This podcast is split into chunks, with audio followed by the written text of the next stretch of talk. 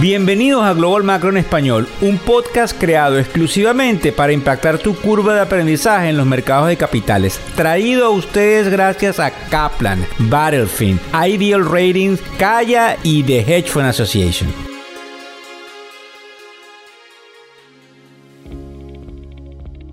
De semana para todos. Hoy es lunes 11 de septiembre del 2023. Hace lamentablemente 22 años sufrimos una catástrofe en este país Nuestros recuerdos a todos los que lamentablemente fallecieron ese día, a los héroes que trataron de salvarlos y a todas sus familias y a hijos que ya son grandes.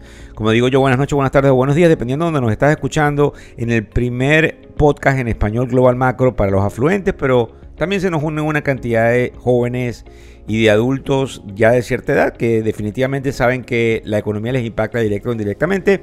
Para empezar, los que tienen acceso al newsletter cuando se inscriben en factoreseconómicos.com pueden observar lo que dice Barrons. Barrons es un portal de noticias muy importante cuyo periódico sale normalmente los fines de semana y todos, desde hace muchísimos años, les prestamos atención. Cuando hablo de todos, hablo de quienes estamos en el mercado de capitales. Dice que desde el punto de vista matemático, si usted comprase una casa el día de hoy con un 20% inicial a las actuales tasas de interés, en 30 años realmente estuviera pagando el doble del precio de la casa. Prestémosle atención por otro lado a lo que sucede con Tesla. Ahí en la preapertura estábamos 5% arriba. Hace unos minutos atrás son alrededor de las 2 y 21 de la tarde hora del este de los Estados Unidos y ya les voy a explicar el por qué salimos a esta hora. Ella está prácticamente, cuando hablo de Tesla, por encima del 9%. Fíjense bien, decidimos salir esta tarde porque JP Morgan, de la mano de su presidente, iba a hablar en una conferencia de Barclays. De hecho, en el newsletter del día de hoy, algunos de los que nos siguen en las redes sociales pueden ver que tuvimos el resumen institucional donde hablábamos de que Barclays, que es un banco muy grande inglés, en su conferencia de servicios financieros tenía hoy a unos, como diríamos, cuartos bates hablando. JP Morgan, de la mano de Jamie, abre, lo van a ver en todas las noticias porque aquí será la noticia más importante del día, de que el panorama del consumidor es relativamente positivo, con un buen estado de las finanzas a nivel de los hogares y una industria bancaria bastante fuerte. Sin embargo, él habla de preocupaciones significativas. Él dice que los desequilibrios fiscales, es decir, en la cuenta de ingresos y egresos de los gobiernos a nivel mundial, incluyendo el grupo de los siete, que son los países más importantes del mundo, son insostenibles. E inclusive dice que no recomendaría comprar renta fija a estos niveles, producto de que se pueden seguir moviendo los niveles de interés. Eso contradice lo que habría por allí de una caída en las tasas de interés. Es interesante. Además dice, tengámosle el ojo puesto a los precios del petróleo. Como ustedes saben, los precios del petróleo cayeron, hoy están por encima de los 87 dólares, también hay que prestar atención. Y por supuesto, lo que dice JP Morgan de la mano de Jamie Dimon es muy importante porque es quizás el banco más importante del mundo. Desde el punto de vista de lo que nos vamos a encargar, hoy vamos a hablar del panorama general porque definitivamente hay cosas también positivas que hay que recalcar. Quizás Jamie está anticipando lo que puede ir a futuro. Y también vamos a hablar de la inteligencia artificial, que yo considero que es algo y lo he probado eh, principalmente en algunas de las cosas que hacemos dentro de nuestro portal de noticias factores económicos es algo que cambia las reglas de hacia dónde va la humanidad. Después de lo que vimos en el Internet a principios de las décadas, creo que este es el siguiente cambio importante. Algunos quizás no están de acuerdo con lo que digo, pero yo les voy a pasar a explicar lo que vemos en la inteligencia artificial. Desde el punto de vista general, hay un optimismo en el mercado eh, obviamente que sigue en aumento. Tenemos unas tendencias donde hay una posible relajación de los mercados laborales. Cuando hablamos de la relajación estamos totalmente eh, centrándonos en que hay menos eh, empleos creados y por lo, tanto, por lo tanto lo que ustedes comprenden que es la demanda agregada. También hay una indicación de la reducción de las presiones inflacionarias.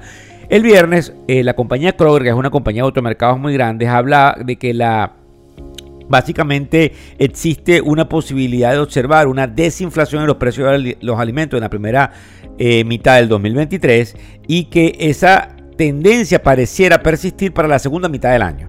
Eh, obviamente él habla de que los precios cayeron aún más en el Q2, que significa el quarter 2, que significa el segundo trimestre del 2022 y que definitivamente eso es positivo para la economía.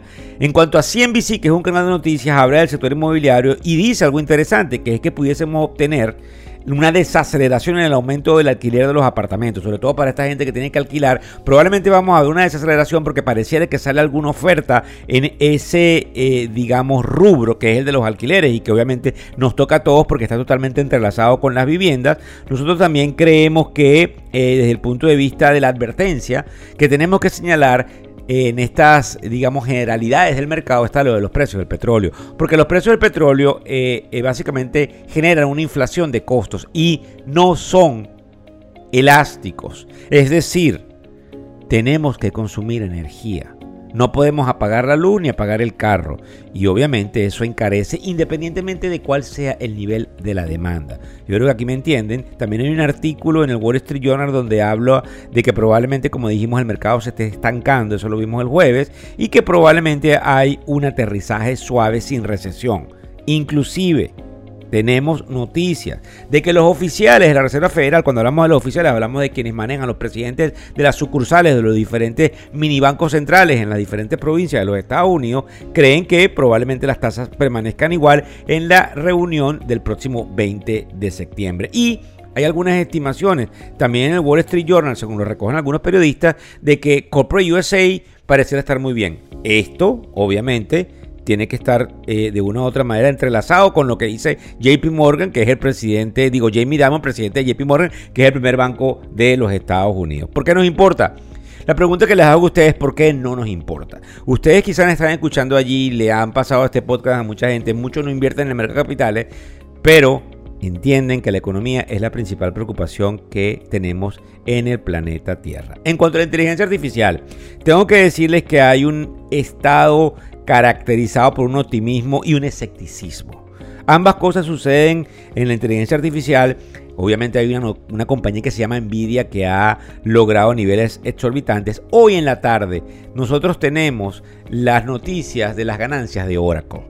Y Oracle es una compañía que nosotros hemos escuchado nombrar, pero no entendemos el por qué nos importa. ¿Por qué si yo no tengo Oracle, si yo no manejo sistemas con Oracle, por qué me importa? Porque Oracle es una compañía muy grande estructuralmente en los procesos de infraestructura tecnológica de las compañías más grandes y está tomando una habilidad de extender muchos de sus aspectos hacia la inteligencia artificial.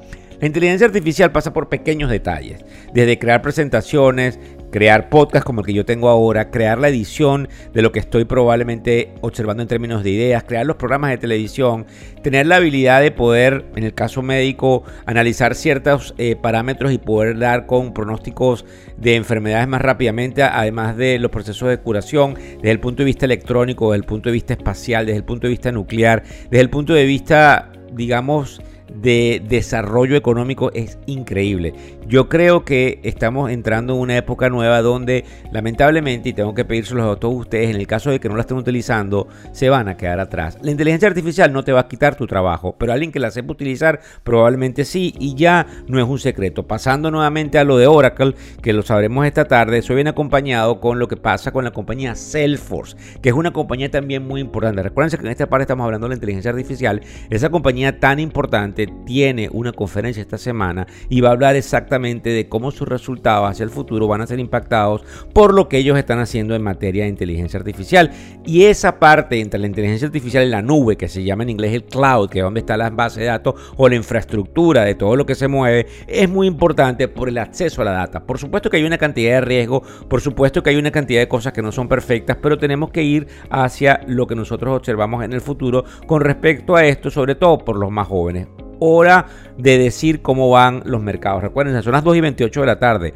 Algunos de ustedes van a no solamente oír este podcast, sino retransmitirlo. Con respecto al Dow Jones, está a 95 puntos arriba, el Standard por 528 y el Nasdaq 155. Eso quizás no les dice nada, pero lo que estamos viendo es que el mercado, a pesar de lo que dice Jamie Dimon, sigue subiendo y probablemente en, ese, en esa pausa de las tasas de interés que pudiese existir, aunque tenemos que ver qué es lo que sucede en materia inflacionaria con el Banco Central Europeo y lo que sucede el miércoles con el tema inflacionario de agosto, que vamos a saber el índice de precios al consumidor tan pronto como este miércoles 13 a las 8 y media de la mañana, es como puede venir la pauta del mercado de capitales. Fíjense bien en lo que serían las criptomonedas, porque lamentablemente el Bitcoin vuelve a ir hacia abajo y pudiese estar buscándome los 24 mil o hasta los 20 mil.